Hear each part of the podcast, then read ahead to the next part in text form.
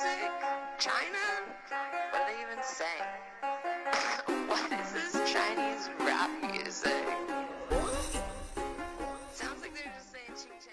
Hello，大家好，欢迎收听我们这一期的硬核电台，我是主八阿。大家好，我是小九，非常高兴呢，又能在空中和大家见面。这是我们硬核电台的最新一期节目。哎，没错，这期节目呢，九哥和我要聊一个貌似跟我们两个人风格很不搭的节目，哎，哪个风格不搭？我怎么觉得跟我风格很搭呀？搭吗？搭呀，那里边的人都特别白，还特别瘦是吧？对对对。这节目如果在去年的时候咱俩做，相对而言比较合，今年的话就不太合。啊，为什么呢？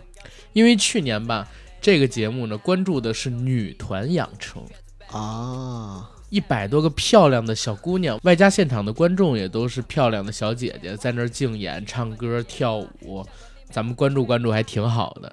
但是今年他是选男团啊，然后一百多个老爷们儿，导师也是清一色的，咱们俩在这关注。还给大家聊一个多小时，显得咱们俩是不是有点 gay gay 的？你阿 gay，，我跟你说 阿 gay 是吧？啊，我不觉得 gay，，因为去年反正我不愿意看，为啥？因为看得见摸不着，太难受。你还想摸得着？不是，我现在看这个男团就是看得见，但是我又不想摸，所以我就不难受，是吗？这里边还真有一个我想摸的，是吧？迪丽热巴那不是导师，啊，程程、不是那个黄立行，黄立行哈。黄立行非常 man 的那个黄立行，哎呀，那你得跟老徐商量商量。他俩现在还在一起，在呀，是吗？啊，哎我我又瞎传话了，哎呀，我不懂事儿了，九哥，我不懂事儿了。前两天的时候，我还看一访谈，忘了什么访谈了，嗯就采访老徐说这个，嗯，你你你黄帝行怎么样啊？然后那个哪儿好啊？然后老徐说 就是好啊 这个语气吗？啊！你你想想徐静蕾说话那种，就是好啊，就是好啊，是吧？啊，明白明白，也也是够飒的啊。那个大学，当年他跟硕爷还有一段情，嗯。我说的是王朔、我啊，知道，不是那个王朔我，知道，没事儿，没事儿，没事儿。嗯，大家听咱们刚才这个小开场啊，也知道咱这期要聊一个什么话题了。是的，聊的呢，就是四月六号开始吧，在腾讯视频上面独播的《创造营二零一九》。嗯，然后先说明一件事儿啊，九哥，我俩这期节目真没收钱，真没收钱。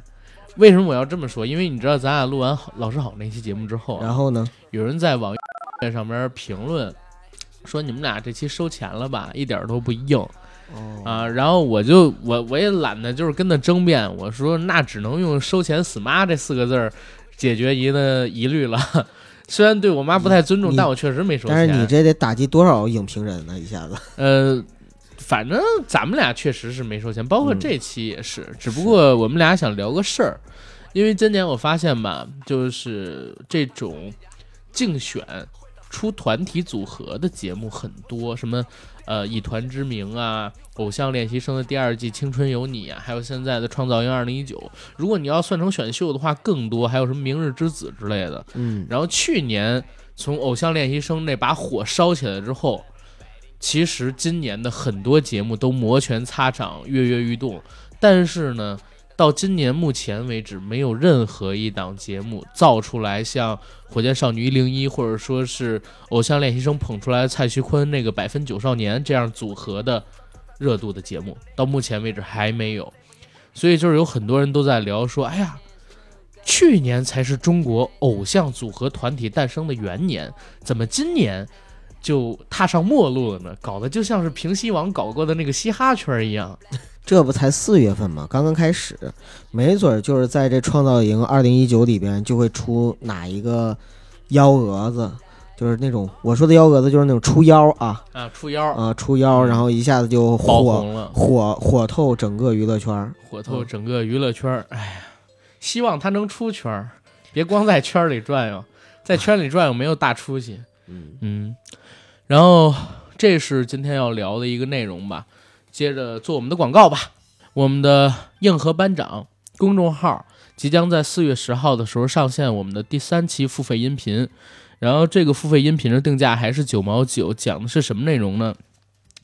最近有个电影，我不知道大家有没有看，叫《风中有朵雨做的云》，是娄烨导演的。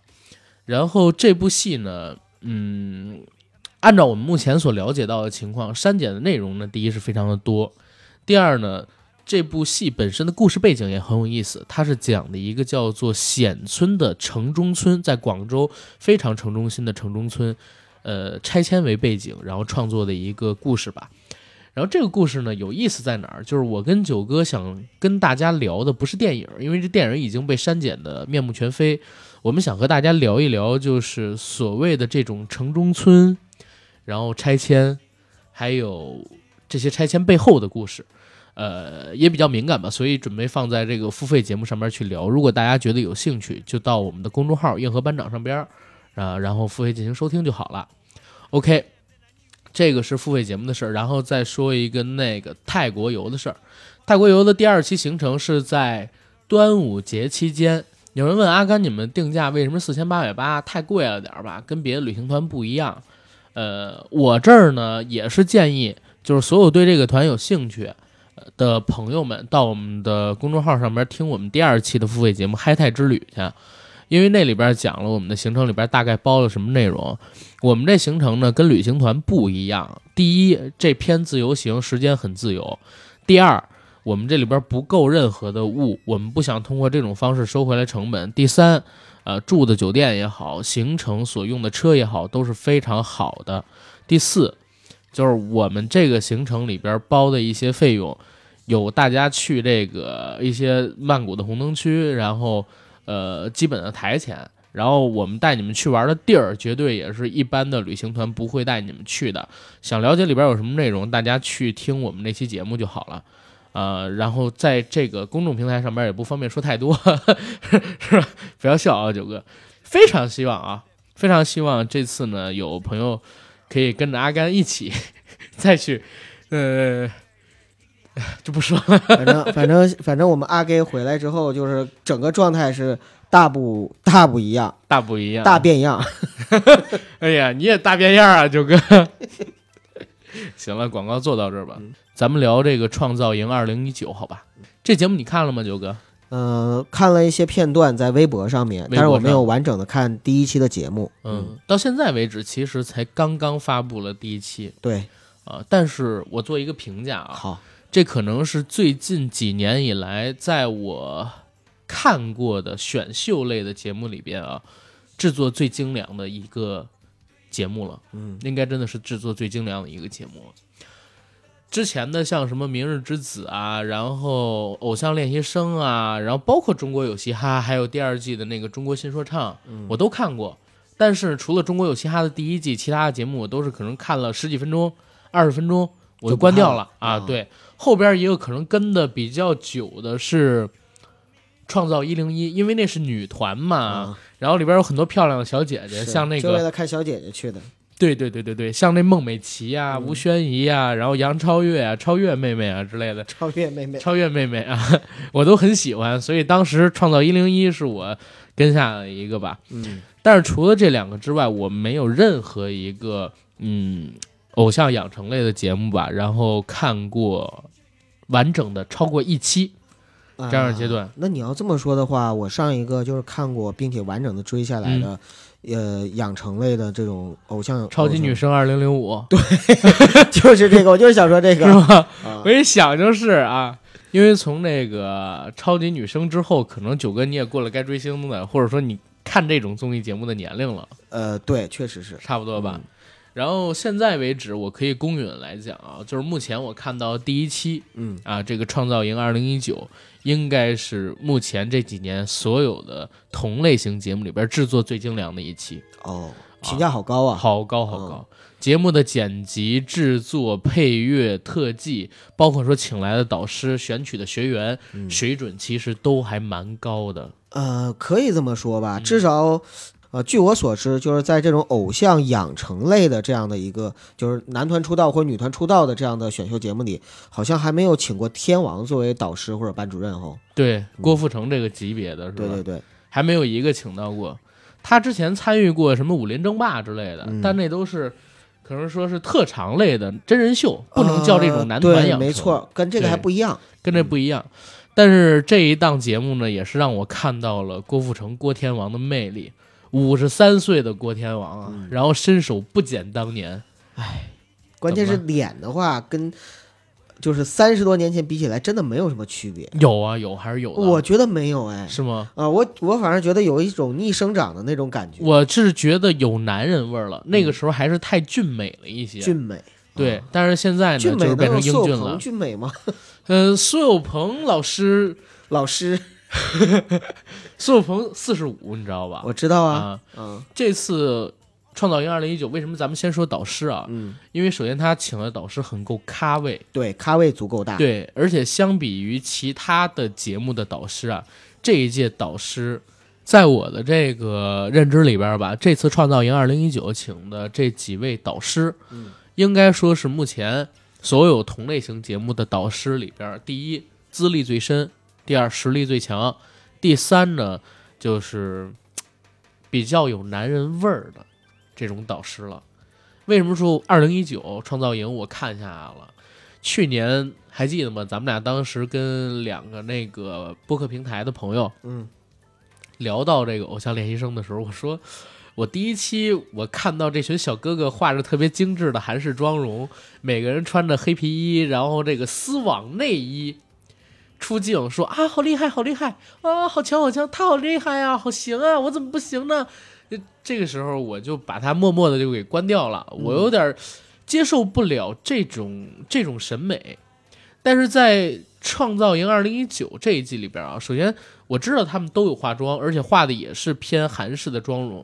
但是我在这个节目里边呢，也看到了一些比较硬朗的男性形象啊，就比较硬朗的。能看着像个正经男孩子了。对，而且呢，这一季的导师，你看郭富城、黄立行、嗯，苏有朋、胡彦斌，可能说除了胡彦斌，我对他观感不错，一般之外，其他几个人我都很喜欢，或者曾经有一段时间疯狂的追过。呃，天王就不说了，然后苏有朋呢，应该算是最初代的男团成员，对，对对，华语男团，应该算是最老的一批 TFBOYS。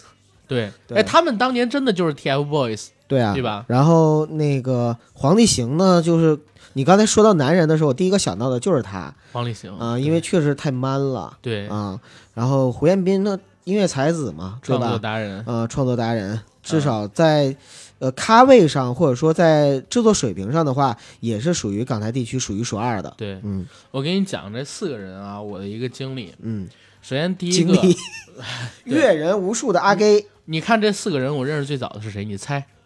苏有朋吧？不是嗯、胡彦斌。你九零后哈，你认识最早的是胡彦斌啊？胡彦斌，啊知道为啥吗？为什么？因为胡彦斌刚出道的时候参加过一个比赛，嗯，得了那个比赛的冠军。那个比赛的冠军的大奖是什么？你知道吗？什么？当时呢，应该是上美厂还是上海的哪个，就是电动画制作公司做了一个动画片，叫做《我为歌狂》。然后这个比赛的冠军就可以为我为歌狂创作全部的歌曲。嗯，然后我为歌狂那个动画片，我小的时候非常火，也就是说你最早认识的是他的声音。对，认识的是他的歌。嗯所以胡彦斌这个人，虽然我认识他比较晚，但是我听他的歌比较早。哦包括当年还有一个就是潘老师潘粤明啊，演的一部戏，里边那首歌叫《红颜》，是演荆轲的故事。嗯，只求换来红颜一笑啊。哎，看来真的是有代对，也是。他。而且呢，还有一部戏嗯曾经被禁的《少年杨家将》，啊，呃，唐人出品的，这是我看来唐人可能说第二好的戏，第一好肯定是《仙剑一》，第二好就是这部戏了。那这个戏里边有胡彦斌什么事儿胡彦斌创的那个主题曲啊？应该叫《诀别诗》，诀别诗两三行哎，。你这么唱，反正我都对我都感觉没听过。然后还有一个就是我嗯上小学的时候，胡彦斌还创作过一个目前为止应该是最大的国漫 IP 吧，叫《秦时明月》的嗯主题曲，嗯，那个叫呃月光似女子香，呃情断剑泪千行。哎，我忘了这个我倒是听过。对嗯然后除了这个之外，最近他还洗我的脑，就是那首《你要的全拿走》嗯里边那段特别饶舌的 rap，知道吗？因为啊跟阿甘自身经历有关系哈。不是不是跟那没关系，我以为你代入了呢。没有没有没有，因为因为最近 我看那个林俊杰在那个微博上边发了这个视频，就是你要的全拿走，他就学嘛。嗯那你要的全拿走，他是全篇是很舒缓的调儿，但是某一段儿他会唱一段特别特别快的歌词。你要的全拿走，剩下的我承受，留下我们的狗，别管有没有用，我怕它以后没人宠。哪怕他不懂我的痛，我不必再为你强求。一年、两年、三年，已经沉默寡言，好聚好散，听着也楚楚可怜。看见的都在消遣，他家卖出他不管他贵贱，一个接着一个，一排接着一排的青年在消灭关了门，我们两不相欠。就是最后有一段特别烫嘴的歌词，明白？然后林俊杰在演唱会学这个歌的时候，每当唱到最后一段都唱不下来。后来林俊杰就这样，看见的都在消遣，啦啦啦啦喵喵喵喵，哒哒喵喵喵喵喵，我们两不相欠。所以现在就是网上流行这么一段，两不相欠就完了。嗯你别管前边是什么乱七八糟东西，先嘚啵过去，后边两不相欠 就 OK 了。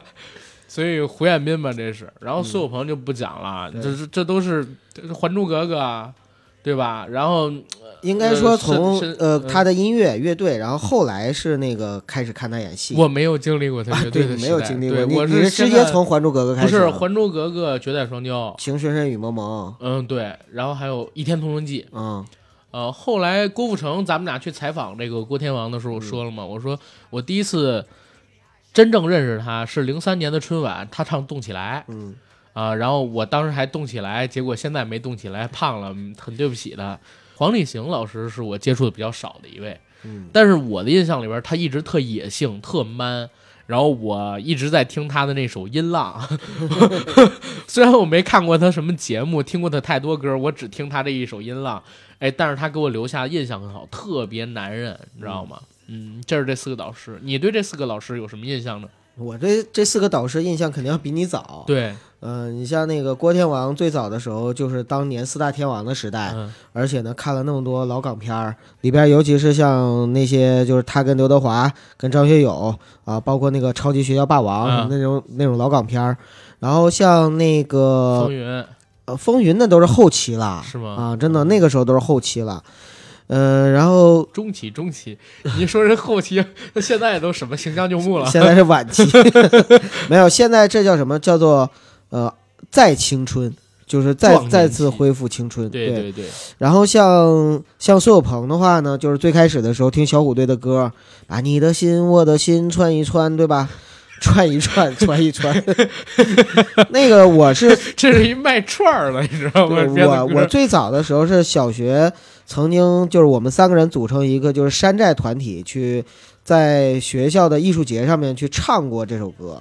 齐齐哈尔小虎队，对对对，小猫队，小哎，猫队不是小猫队是女的，对对。对对，啊，因因为我们确实是最早的时候那批就是呃喜欢喜欢小虎队的那那批小孩儿。呃，然后后来的话呢，就是他在呃做演员，然后做导演的这些这些戏呢，就慢慢的都喜欢了。嗯。不过，其实我对苏有朋最深的情节或者说印象，还是在那个《情深深雨蒙蒙》里的杜飞杜飞，啊、因为我觉得那里面他演杜飞是最出彩的嗯，对，对哎，真的，啊，他里边就是各种各样的那种吐槽啊，然后各 各种各样的那种就是扎心的话呀、搓人呐、什么的，所以就现在网上有一个流行叫“宝藏男孩杜飞”嘛，宝藏男孩杜飞，啊，对而且，有评价说啊，说杜飞是《情深深雨蒙蒙》里边唯一一个真实角色。真实角色，对，因为其他的那些人都太不真实。啊对杜飞平凡的出身，平凡的家庭，平凡的长相，然后想得到一份平凡的爱情，做着这个就是小傻瓜娶白雪公主的梦，对吧？他是真实的。你像什么书桓啊，还有一平，那个前些年网上不是流行一个书桓打完仗回来，嗯，依萍他们一群人去火车站接书桓，书桓见到了依萍，然后一圈人围着他们，然后他们俩人在那深情的拥吻，旁边就是舒缓他妈，然后如萍、梦萍什么的，他们在那鼓掌，艳羡的看着他们俩在那深情的接吻，还舌吻。不是阿甘，你还是看琼瑶的 琼瑶阿姨的作品少，不是，关键我还没讲完呢。啊关键那个吻到一半，何书桓累了，抬起头来，然后他们喊加油，你知道吗？书桓又吻下去。那，哎呀，琼瑶的电视剧太恐怖了，我天哪！你不知道，在七八十年代，就是琼瑶阿姨风靡港澳台，包括啊大陆地区的时候，她的那套东西在少女万千少女，包括某些像我这样的少男心中有多么的火。呃 你你最喜欢琼瑶先生不是？琼 琼瑶先生，我也可以啊，也可以对也可以对对称为先生。作者的话啊可以说先生。对啊你最喜欢他哪本书啊？呃，要说我我我先说那个影视作品吧，啊，最喜欢的影视作品是婉君。婉君我都没看过，有个女孩名叫婉君，不是那个青青河边草，那是另外一部。两块五一包。我们小时候上这。然后那个就是呃，作品就是小说的话呢，小说的话我喜欢你还有喜欢的小说呢？有有有。我本来是期待着你说我哪部都不喜欢，这样的其实那个时候看的哪部都挺喜欢的，他的那小个那会儿还是。对那个叫什么？原谅你了。呃，我更喜欢的是像《梅花烙》《鬼丈夫嗯》啊这种鬼，丈夫。呃，也是这就是那个四个合集里边的，哎，他是他是那个灵异的故事吗？嗯，不算啊不，算以前琼瑶怎么能写灵异？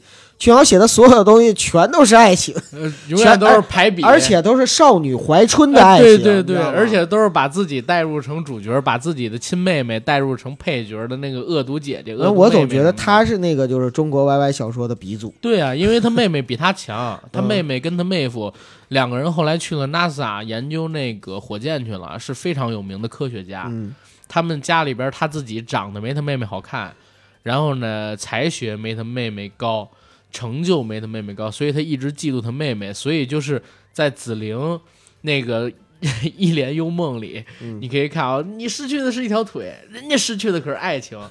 然后到了那个什么，就是呃那个叫什么《情深深雨蒙蒙》里边，又有那个依萍怎么着都比如萍强，乱七八糟的一些事儿是吧？哎呀，我还看过《烟雨蒙蒙》呢，烟雨蒙蒙是吧？最早的那版。情愿深深，烟雨蒙蒙。对，所以就是像，哎，我们怎么就聊到琼瑶了呢？没事儿，发散的聊嘛。啊，然后这个是苏有朋，然后像黄帝行的话，印象其实也就是《杜拉拉升职记》，真的是《多拉拉升职记》啊，啊、因为在《多拉拉升职记》里边，他就是把自己美好的腹肌和肉体全展示了一遍，嗯而且有一段跟老徐就是算是比较火辣的床戏。对比较火辣的床戏，让我印象非常深刻。嗯、然后像胡彦斌的话，就是其实也是音乐嘛，但是胡彦斌的音乐风格怎么说呢？老实说，并不是我最喜欢的音乐风格。但是我这个人呢，这辈子有宿命，就是年轻的时候他们说我长得像周杰伦，但是现在呢，很多人，包括就是我群里的头像，嗯大家也知道啊，就是那个很多人说说九哥这个头像看着特别像胡彦斌，像胡彦斌，你比他眼睛大，我比他眼睛大，但关键是，哎呀。你比他眼睛大好多。我就觉得咱们听友啊，就是我特别理解为什么都听音频节目，就是因为眼瞎，明明明明长得像彭于晏，非说像胡彦斌。你别别别糟践彭于晏。但是但是啊，就是这四个导师，其实对我来说啊，呃，嗯不足以构成让我去追这个综艺节目的一个就是绝对分量，嗯让我就是对这个节目产生兴趣，并且决定要追，还是因为他的这个啊、不能叫召唤师哈，因为我们不是玩王者荣耀。嗯呃，那个叫什么发起人发起人，嗯对，就是迪丽热巴。啊，因为前两天的时候，我不是刚刚做春梦，梦见了胖迪嘛，就是呃，我跟大家透露一下，就是在呃呃我爱人的单位，就是九嫂的单位。有有两个就是迪丽热巴的忠实粉丝，并且呢，其中有一个是北京迪丽热巴后援团的这个会长，哎呦我天哪！所以他的这个就是桌面儿啊，然后家里的布置啊，所有的上面啊，就就就是全都是胖迪，然后全都是迪丽热巴，包括手机屏啊什么的，然后也也是就是呃去去胖迪的各种应援会啊等等等等。然后那天呢，我就跟他讲，我我其实我都不知道，我很意外，我自己都很意外。我说那个娇娇，我我昨天梦见你们家胖迪了。他说是吗？然后特兴奋。我说还是春梦。他说啊，你糟蹋迪丽热巴。但是但是确实是，就是我都不知道为什么我就梦见他了。梦见他之后，然后我我后来我醒了之后，我还特意就是在微博上查了一下，我说到底是迪丽热巴还是古力娜扎？我有没有麦迪娜？我有没有就是那个梦错？然后我我仔细端详了一下照片，没错，绝对是她。好吧，这个有点闲诗了。没有没有，，我就是突然觉得说，哎呀，我们家大秘密我都没有梦见过。不，他们俩是一公司的。不是，你可能说刚从大秘密那屋出来，然后哎一开门，哎你怎么在这儿啊，热巴？所以呢，就是呃，热巴呢也就升级成了我的另外一个梦中情人。嗯，嗯，明白所以有热巴的，那我肯定要支持一下了。嗯，明白。但是我我想说是这样啊，嗯我现在只是看了第一期，嗯然后这第一期我很喜欢，还是因为导师，不是因为学员呃，啊。不是因为学员，我没什么可追的，是吧？阿 Gay，你确定学员你没有让你喜欢的？。但是为什么要做这么一期节目呢？是我跟九哥想跟大家聊，嗯，就是为什么今年这个偶像男团又不行了？去年怎么就那么行呢？然后咱们俩不还认识一范丞丞的朋友，然后也是等着今年参加什么活动要出道的吗？对，哎，他今年去参加了吗？小金，呃，没有继承回家继承家族事业去拍电影了。真的假的？的我靠！哎呀，他这个应该今年尝试尝试的，这么多选秀类的节目，对吧？嗯，嗯，OK，要不咱俩也组一个去吧？咱俩组只能是像筷子兄弟那种。不是，咱俩组就是去参加相声有新人，参加不？你会跳舞吗？不会，你会唱歌吗？不会。你觉得我会吗？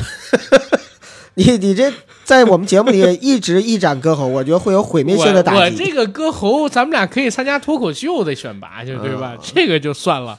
哎呀，人贵在有自知之明，嗯，星光不问赶路人，对功夫不负有心人。但是咱俩也没赶过路，也没有这个心，就别辜负不辜负了。但是我们我们仍啊然有一颗赤子之心，嗯所以呢，还是可以追梦。对，嗯，咱们俩就追门儿就得了，还追梦，我靠！嗯、好，来来来说这个节目啊，我是感觉，我是感觉从一七年《中国有嘻哈》红开始，嗯，就表现出了一个问题，什么问题？就是现在的。不能说现在吧，现在好一点，因为多了这个选秀呃节目这个平台之后啊，就是在当时呢，中国出现了一批年轻艺人荒。年轻艺人荒，对，在大概什么时候？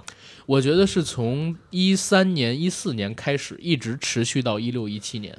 一三一四那个时候，年轻艺人，鹿晗、易超的、嗯，吴亦凡，他们他们不是刚刚开始出来吗？我明白啊，但是嗯他们是从那个时候出来的，但是从一四年到一七年期间里边，其实没有出现什么太多的流量，你不觉得吗？嗯，可能那个时候还没有流量那个说法。有流量这个说法，有啊韩庚回来之后不就有了吗？嗯但是是这个样，我为什么有这样一个理解啊？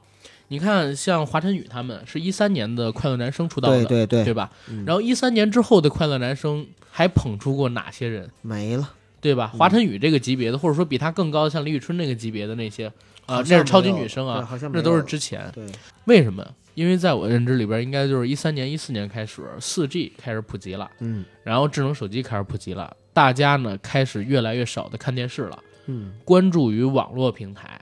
然后传统的在电视上边那些选秀节目的收视率啊什么的也好，下来了很多。对，然后更多的情况下是节目红人不红，比如说就像是《中国好声音》，嗯然后因为在那两年里边推出了大量的真人秀，就是从《爸爸去哪儿》跟《好声音》开始，大量的真人秀，你能想得到的明星全都被拽到电视台去做节目去了。也就是说，明星跟那些素人其实也在争市场或抢饭碗。对，所以很多电视台他们的主力吧，在当时是在做这种明星的节目，而不是说去推新人，导致好像新的那种鲜肉有一点点断代的感觉。嗯，一直持续到一六年、一七年，这个时候呢，人民精神也富足了，然后呢，经济开始也不太好了。这个时候，大家就开始去想，就是说从哪些地方找到点奶头乐，然后抚慰我们内心的创伤。中国的亚文化从什么时候开始流行的？在青年一代人心里啊，我认为是从一六年、一七年。中国有嘻哈开始的。呃，中国有嘻哈是其中的一个巅峰吧，嗯因为我关注的很多公众账号都不是主流账号，你像什么那个 X 博士啊、嗯利维坦啊、地球知识局啊，然后还有一些有关于神秘学的账号等等等等的，还有当时的正视堂，嗯全都是属于亚文化的。然后它是不被主流所接受的。但是年轻人渠道广了嘛，有网了嘛，可以连接世界了嘛，他们开始追寻就是主流世界以外的东西，寻找亚文化上边的出口。其实偶像文化也是亚文化。对，然后在一七年的时候，横空出世了一个中国有嘻哈，大家发现我操，原来流量这个市场是很大的，因为我们没占领，甚至搞亚文化的人都把流量这个市场给占领了。对，然后迅速的就买了这个韩国的一些节目的版权，开始做咱们自己的偶像养成类节目。包括网易还出了一个节目呢，叫《恋与制作人》啊，不是出了个游戏叫《恋与制作人》，也是属于偶像养成的这种就是你去养成你的偶像啊。对，市场还很高，就是你去做他的经纪人。啊，那个游戏的模式是这样，我没玩过啊，我只是大概的听过。然后大家发现，我靠，原来中国有这样一个庞大的一个青年，呃，男女的市场。这里边我认为推手啊，最重要的其实应该就是爱奇艺。或者说以爱奇艺为代表的这几个几大视频网站几，大视频网站对。但是为啥我把爱奇艺放在第一位？嗯，因为爱奇艺是第一个去操作一个有剧本的，呃，我说的就是中国有嘻哈啊，嗯去操作一个有剧本的、有争执的、有节目导向的这样一个呃吸粉的节目。然后利用这个节目，他们彻底找到自己的定位，就是我们抛弃嗯中高年龄段，我们就做青少年化，嗯而且就关注女性群体。我见过爱奇艺的那个，呃，不是我看过，不能叫我见过，这是完全两种两两种说法，也是嗯两种状态。我看过爱奇艺的现在的应该是叫副副总监吧，就是那个中有中国有嘻哈的导演叫车哲，嗯。然后他的一个采访，他说爱奇艺这边呢，从一六年、一七年开始定下一个战略，然后目标的主流群体是什么？就是从十六岁然后到二十五岁之间的女性，然后他们还画了结构图，说证明这个时间段里边的女性就是消费力量最高，嗯，然后有为粉丝去花钱，不是有为偶像去花钱的意愿。热情度也最大。对，包括去年我们聊就是那个热血街舞团跟这就是街舞那个节目的时候，我当时还在说，我说虽然这就是街舞好看，制作好，但是很有可能没有热血街舞团赚钱赚得多，嗯，知道吧？因为你在运作上边，热血街舞团那个吸粉儿跟让粉丝刷票的疯狂。跟这个这就是街舞不一样，这就是街舞是个节目，嗯，热血街舞团是个消费行为，明白吗？所以当时还有很多人不认同我，说这个，哎，明明就是这就是街舞好看。我说好看跟赚钱它不是一回事儿。确实是两码事儿，两码事两码事儿。包括去年咱们做那个《延禧攻略》，嗯，还有人问说阿甘九哥，我觉得《延禧攻略》的衣服比那个什么好很多呀。你说如应该如懿传你说错了如懿传啊。我给他回了一个，我说好看跟还原历史不是一回事儿，嗯，知道吗？就是咱们聊的完全不是一回事儿。我们要不然聊的是这个服装还原历史，要不然就是聊这个节目最终这么运作下来更赚钱。但是很多人关注点在于这个东西好不好看，我们是从公司层面去看，嗯你们是从观众的层面去看，所以有的时候你得换个角度，或者我们换个角度得说明白，对吧？然后现在这个爱奇艺呢，已经完全走到了低龄化的路线上面去。你包括它出的这些网剧也是，嗯对吧？今年新出的这个《白蛇》第一集我也看了，哎呀，那个真好看，鞠婧祎。但是就是里边的那些磨皮美白那 那些台词演员，我有点接受不了。然后他们现在出的这些节目，什么《青春有你》之类的，我我也接受不了，就是完全定位把男生都撇弃掉了。你像去年《偶像练习生》的时候，九哥，你你《偶像练习生》播的时候，你知道吗？我知道，你看了吗？没看。《偶像练习生》播的时候，我都不知道。你那你什么时候知道的？我身边的人在聊蔡徐坤的时候，我知道。咱俩那天不说了吗？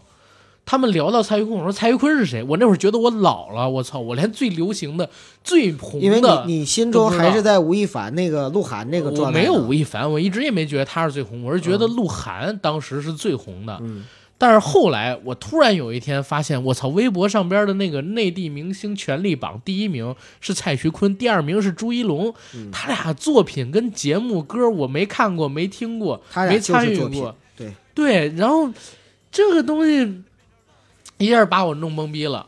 后来就在呃《偶像练习生》红了之后，《创造一零一》又上马，嗯，然后一大批的这种节目就开始上了，又造出一个问题：第一呢，小哥哥不够，因为韩国跟中国不一样，韩国为什么能支撑得起这么多选秀产业？因为人这有一条练习生完整的产业链啊，嗯，对吧？三年、四年、五年、六年、七年，甚至八年的练习生比比皆是。虽然人口人家不到一个亿，但是人家这边练习生有几万人、几千人，甚至更多。咱们国内的这个练习生虽然十几亿人啊，但是练习生可能说才几千人，不到一万人，又没有韩国发展那么多年的流水线式的完整的产业链，都很不专业，对吧？嗯第一季的《偶像练习生》已经用了不少人，然后第二季、第三季，呃，在我看来质量就差了很多，又有很多其他的节目去分流。到了这个《创造营2019》里边，我感觉能用的小哥哥已经用的差不多了，不太够了，知道吗？然后还有三十三岁的小哥哥？对呀、马雪阳嘛。然后关键是，他跟中国有嘻哈还不一样，因为中国有嘻哈已经在地下吧，就是呃，嘻哈文化在中国已经发展十几年了。嗯像我们最早听什么阴三儿、爽的，这是北京啊，嗯其他城市当时胖爷也聊过，他们上海那边。现在呢，又以什么重庆、成都这边做的那个 trap 陷阱音乐为首，川渝陷阱嘛，他们哪怕是再玩两年，也有足够的地下力量去支持他们把这撑起来。明白。但是练习生可能还不如这个，然后呃底蕴深。练习生，我觉得每一个背后都应该有经纪公司吧？对，嗯，有经纪公司目前做的最大的，你知道是谁吗？谁呀、咱们去年采访的韩庚的那个公司叫乐华娱乐。乐华娱乐，我有点印象，他他他是不是除了做经纪公司，他也做影视方面的？也做，然后他最近捧出来的就是范丞丞他们的月华妻子，哦，因为好像就是小金他们家，就他姑姑的老公，就他姑父好像就是乐华娱乐的老板。小金就是月华娱乐的人，哦，你你都不知道吗？我都不知道。因为范丞丞是月华娱乐的，然后小金说了，他们俩是一公司的。当时啊，那就是了，你你这还小金小金的叫着，你连人哪公司都不知道，你我又不掺和他那事儿。好吧？嗯，反正月华是现在做的最大，因为他是韩庚是大股东嘛，嗯韩庚是从韩国引了一批制度过来，然后定期的派这个他们这儿练习生到韩国去接受培训，所以月华的整体实力还是比较强的，明白？不管是男团还有女团，创造一零一里边也有月华的公司的人。哦，那这么说的话，这次的就是创造营二零一九里，一定也会有他们的那个公司的艺人了。嗯，我没关注哎，因为我没太关注艺人。第一期我差不多全去看导师了。哎，反正其实有没有也无所谓啊，你为为什么这么说？因为我也不关注啊。对，但是我我是想说什么呢？嗯就是九哥你怎么看今年小哥哥不够用呢，然后这么多选秀节目没有几个红的这个概念呢？呃，怎么说呢？首先我在今天发微博，我转发呃，我发了一条微博，微博我是这么说的，我说这个现在呢进入男色时代了嘛，呃，这个特别理解，就是包括这个呃那个男士的选美，嗯。因为在我看来，就像这种偶像练习生或者创造营二零一九这种，就是一种选美，就在我来看的话，然后也不能叫选美嘛，又得唱歌又得跳舞。啊，就是唱歌跳舞，这是美的一种嘛，啊，才艺表演。但是在这个选美的过程中，我就在想，我说这个男色时代为什么不能就是在呃颜值在线的基础上，就是多一点其他的技能，比如说像那个呃有智慧的行为，大家一起，比如说这一百零一个孩子，然后一起突击一个礼拜，然后呢去考一门外语的考级，或者是参加一个数学竞赛，你是不是有病啊你？然后然后或者是那个就是什么铁人三项啊、自由搏击啊什么的，来一个就是赤身赤身裸体的那种肉搏。不是九哥，你是不是有病？九哥，我想问你啊，这么做有什么好处呢？那对于对于收割收割粉丝的钱而言，有什么好处呢？啊，难道难道男孩子不应该是又帅然后又壮才能够更更吸引女孩吗？不是不是，我还真认识好多姑娘，人家 嗯，喜欢就是清瘦的那种，喜欢瘦的，清小不喜欢壮瘦是吧？，对。嗯，可是瘦的懂什么姿势？真是 小瘦知识知识知识知识识知识啊，不是姿势。哎呀，啊说错了。就就就是反正就是这种审美我是不太能接受的。对，呃，然后但是呢，我也能理解现在这个时代就是一个消费时代。刚才我觉得阿甘说的有一点我特别认可，就是说它其实已经不仅仅是一档节目，对，而是一个消费行为。一个消费行为。它从一开始你打开屏幕那一刻，就我刚才在打开那个腾讯的时候，嗯嗯腾讯视频打开那一刻就开始告诉你，啊、为谁谁谁开始点赞对。啊、然后啊、然后为你的他什么什么的，就你会很明显，就就像我打开打开手机，打开淘宝，然后就天猫购物节马上就要到了，然后领优惠券什么什么乱七八糟，嗯。就是说给你所有的所有的这种行为模式和营销都是目的就一个，就是让你去为他们制造流量，为他们打 call，对然后为他们消费。消费，让他们啊创造价值。对，就太太单纯了，这个目的简直单纯的我都不好意思。但是我更愿意把它比作一个什么？比作游戏。游戏你不是玩这个刺激战场吗，九哥？啊，对，你总会在刺激战场里边抽奖吧？会总会换点好的皮肤吧？会，因为现在刺激战场没拿到版号，不能收费，嗯，所以你现在没办法付费弄一些东西。但是如果啊能付费买好看的皮肤，你会不会买？如果说能付费让你那个角色跑得更快，打枪更准，后坐力更低，然后落地就有三级头、三级防、三级甲，你会不会就是给他充钱？呃，这个要分两个回答。你说就是如果说能付费买皮肤，我肯定买，因为啊我在王者荣耀里边也买皮肤，也买皮肤？就是这个我会，但是第二个，如果他是落地三级头三级甲，那我就不玩这游戏了，因为他失去了这游戏的公平性我知道，我知了道，啊，但是我只是举个例子嘛。嗯，为什么呢？因为咱们在玩这个游戏的时候，你那个角色就是你，对，然后你在看这种偶像养成，大家都说过什么是偶像啊，什么是明星，嗯，你追逐的偶像其实是你想成为的你自己，嗯，你自己因为想成为这样的人，但是成为不了，你在看到他的时候，哎，这不就是我想要成为的人吗？这不就是哎呦臆想中的我吗？所以你会有代入感，你愿意为他花钱，因为给他花钱就是给你花钱，他在帮你完成梦想。好多粉丝都说啊，谁谁谁，你要带着我们的梦想走下去，对吧？为什么人设一崩塌，粉丝全脱粉儿？哎呀，你怎么干这事儿？我才不会干这种事儿呢！他们都是这样的共情心理，当然我也不知道薛之谦的粉丝是怎么想的。然后，嗯嗯嗯嗯嗯，然后说这个就是明星这块儿，嗯我觉得特别像恋与制作人，嗯，知道吗？你为这个游戏花钱，你去养成这个偶像，对，然后你让偶偶像。像养成的过程当中，你找到了自己，然后你脱粉了。啊，所以就是其实现在的这种粉丝经济已经是让所有的这种粉丝有了一种为人父母的心态，对呀、因为父母对子女真的有的时候就是把自己的那个就是没有实现的梦想还要想强加过去。强加给自己的子女，对吧？，对对，嗯。因为我在看这个《创造营二零一九》里边，不是有这个小哥哥们跳舞吗？啊，有一段是来了五个帅哥跳一段街舞，嗯，跳这街舞的时候露腹肌了，然后那个迪热巴说：“哇，他们好帅啊！”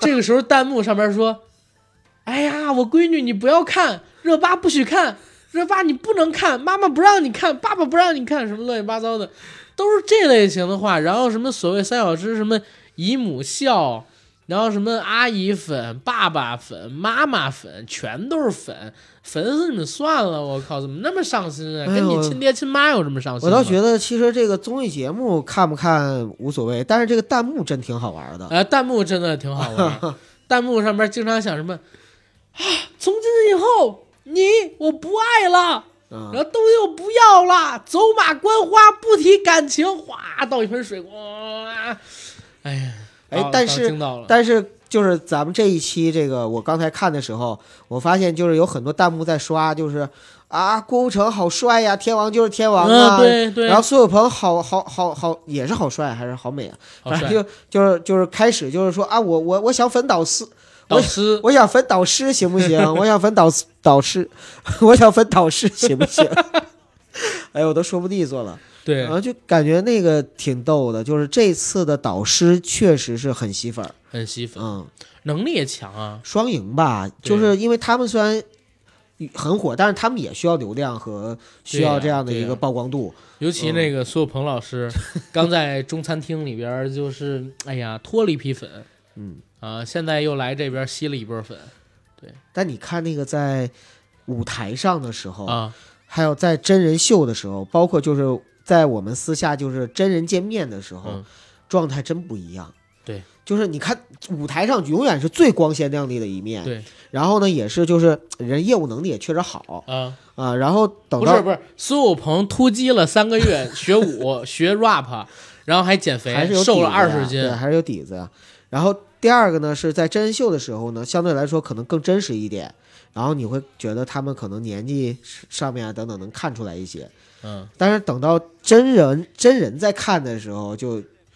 就还 还是能看出就是岁月的那个痕迹。你像你像嗯见那个程程的时候，对因为我离他很近嘛，他他眼角还有这个抬头，嗯真的是有皱纹的，而且很深的。五十三了，又不是嗯三十五，你想想是不是？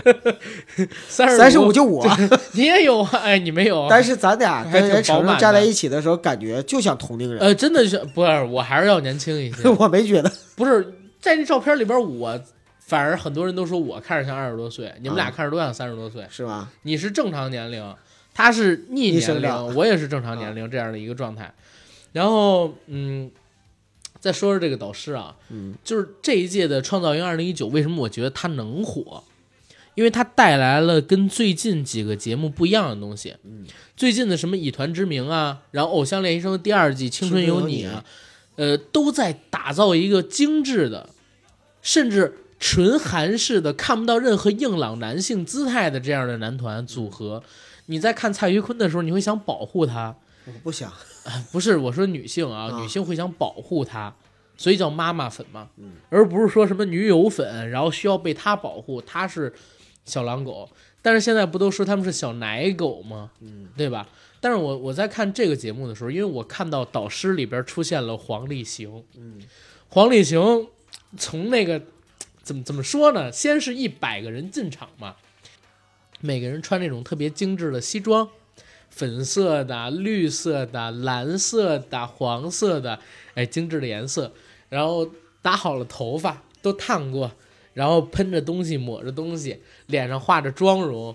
等到黄立行出的时候，黄立行拿着一个麦，穿一身运动服，然后一万斯鞋，叭叭叭开始走，左右甩手，眼角四望，野性的光芒，就像要跟谁干仗一样。上来之后，二话不多说，开始跳跳，蹲起来，梆家子给一拳，给一个 punch line，然后哎呀，音浪太强不晃就要被撞到地上，然后什么飞到太空游泳，那个声音也非常有磁性，真的是 man 到爆炸。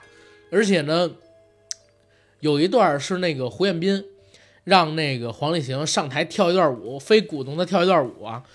跳了以后，黄立行回来的时候，拽着胡彦斌，叭，假装要打他一拳，做的这么一个动作，拳都已经挥出去，哇，就那个野性，那个 man 劲儿太男人了。我理解。而且像这样的四个男人，他不可能说就是最后选出来的都是那种像蔡徐坤那种哈。呃，我我我没说蔡徐坤不好，我说就是蔡徐坤选的肯定是不一样的风格。就我我我连蔡徐坤的名字我都很讨厌，我觉得好土的一个名字，而且这个坤坤本身就是音嘛，然后就是行了行了，九哥，你不要张口就来啊！嗯，好吧，姓蔡还行了，你真是啊！啊但呃啊，话说回来，就是几你太美，这几你太美，几你太美。你看看过那个哎六小龄童打篮球吗？我都不想说了。不是 B 站上边最近流行一个换脸视频，我我知道知道，就是蔡徐坤的那个篮球，不是六小龄童打篮球，换脸 AI 换脸，嗯，换脸之后就是那个不只是那个头发，对，然后不只是六老师，还有其他人，几你太美，还有五五开啊什么的。对上香上香。啊呸！吴老爷生前是个体面人，吐口痰带走啊，是就就反正四个这样的直男，我相信不会再选出那种就是阴气特别重的这样的男团组合。也不是阴气，就是不会选那么骚柔的骚柔，你还不如说阴气婉约。婉约娇柔，成了吧？我觉得怎么也得选一个真的 man 一点的，嗯然后重塑一下所谓的男团审美。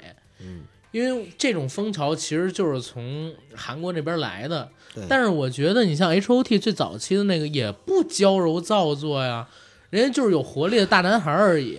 对，东方神起的时候也还行啊，可能还真是从那个 Super Junior 之后，就是 X O，然后哎，其实 Big Bang 也也还稍微有点男人味儿，坏男人嘛，对吧？这李胜利也证实了。然后到后边又有什么？哎呀，现现在的组合叫什么我都不知道，我就知道这几个组合，知道的还真是不多。嗯嗯，但是啊，但是咱们现在就在说这个《创造营二零一九》，因为我对黄立行、郭富城、苏有朋他们几个人的这个，你咋不提胡彦斌呢？呃，说我比较重视的吧。然后这几个人的眼光吧，或者说对他们几个人，我还是相对而言比较信任的。嗯，呃，所以我比较期待这个节目后续的发展。哦，嗯，有可能会会追啊，所以你还会一直追下去。有可能嗯，在我懒了不想追之前，啊，有可能会追。明白？没准儿咱们等到《创造营二零一九》收官的时候再聊一期呢，也说不准。也说不准。我说了，万一要是真出一个妖呢？对，嗯而且这一季你不觉得很有意思吗？就是上一季《创造一零一》，公主房、嗯芭比粉嗯都住在这里边儿，几个女生一间，不同的班，不同的间。嗯但是到了这个《创造营二零一九》，就是每个人啊自己的行李装到这个行军袋里边去，背着这行李袋的背包直接走。跟我们去一大仓库，这大仓库里边放了一百张床，对，这一百张床就是宿舍，下边俩盆子，里边放的洗漱用品。好像说电话也不能打啊，电话也都没啊收了，就真的有点像军训的感觉。嗯希望几个月的时间过去，在我们面前出现的应该是一个有一些男人味儿的，能代表二零一九年新时代男团形象的一个男团，对吧？呃，我觉得不管怎么样，这几个月对于参加的这一百零一个孩子来说，肯定都是一次非常难得和宝贵的经历，对，而且也一定会有成长。对对对，而且我还很期待就是几位导师后续的操作，嗯，对吧？比如说黄立行，黄立行真的我我已经很多年没见他出来了，最近几年他好像都跟那个老徐他们俩人在北美嗯生活是吧？好像就在洛杉矶生活。然后郭富城也是好久没见他上节目了，上一次见他上节目还是在我们十七岁去参加那个真人秀，当时还是一个电视台的综艺。然后苏有朋也是啊，苏有朋好久没见他唱歌跳舞了，这次为了这节目突击了三个月，又做韩式妆容，又做微整，嗯，反而反而是还瘦身瘦了二十斤。嗯，现在呢是又唱又跳，哎，风采不减当年，很期待，很期待，很期待他们几个导师能给我带来什么东西。都是非常有话题性的人物我觉得这个腾讯应该开一个导师投票，啊。导师投票就不太好了，因为这个东西啊，分流吗？不是对于艺人来说，他做的每一个东西在合同里都写的很清楚。嗯，你要真开导师投票的话，对于艺人来说，那就绝对不是随随便便就能开的了，要跟他的经纪人谈，然后呢，要重新签合同，包括费用的怎么样弄啊，什么乱七八糟的东西，就太复杂了。明白明白。反正我们也期待一下吧，好吧？创造营二零一九，嗯，九哥还有什么要说的吗？啊，没什么了，就回头咱们一起看吧。一起看看吧。要不我们下一次，看一看看。对我就是说下一次第二期什么时候啊？第二期应该是十三号，十三号，你看看你看的时候直播一下吧。直播一下。我直播看《创造营二零一九》，我疯了，我靠！哎呀，好吧，好吧，嗯嗯，没事儿，反正我们今天先聊到这儿，有可能大结局的时候我们再做一期回顾一下，好吧？没错。